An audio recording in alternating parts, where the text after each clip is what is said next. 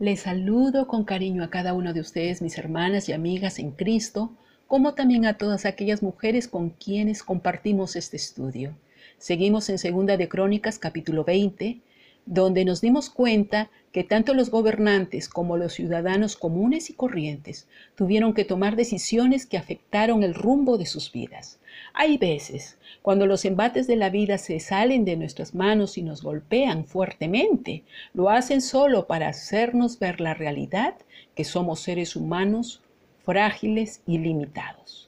Estoy convencida que eso fue lo primero que tuvieron que reconocer tanto el rey Josafat, el ejército, los ciudadanos de Jerusalén y todos los habitantes de Judá, que aunque portaron algunos coronas, otros espadas, otros estandartes, otras riquezas, otras capacidades intelectuales y científicas, no podían dejar de ser simplemente seres mortales, muy frágiles, con temor a la muerte, con temor a la guerra, con temor a las malas noticias, con temor al sufrimiento, con temor al fracaso, Juana, Odila, Violeta.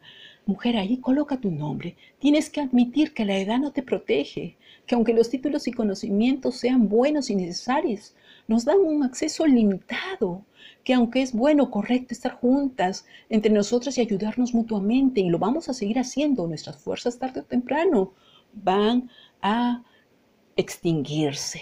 El rey Josafat fue un hombre muy valiente, no solo por aceptar el reto de portar una corona y ser un hombre de guerra, sino porque tuvo que hacer a un lado el orgullo y reconocer ante la presencia de Dios, de su familia, de su ejército, de su pueblo, que solo era un hombre, un hombre común y corriente limitado, pero que ante esa fragilidad buscaría únicamente la ayuda ilimitada de Dios.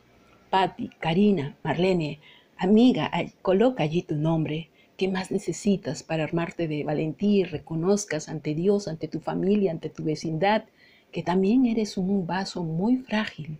Estás limitada a un espacio, a un tiempo, a un conocimiento, pero que ante esa realidad decides humildemente buscar y seguir buscando la ayuda ilimitada de Dios. Recuerda que solo la humildad de corazón nos capacita para ver lo ilimitado de Dios. Hasta pronto. Shalom.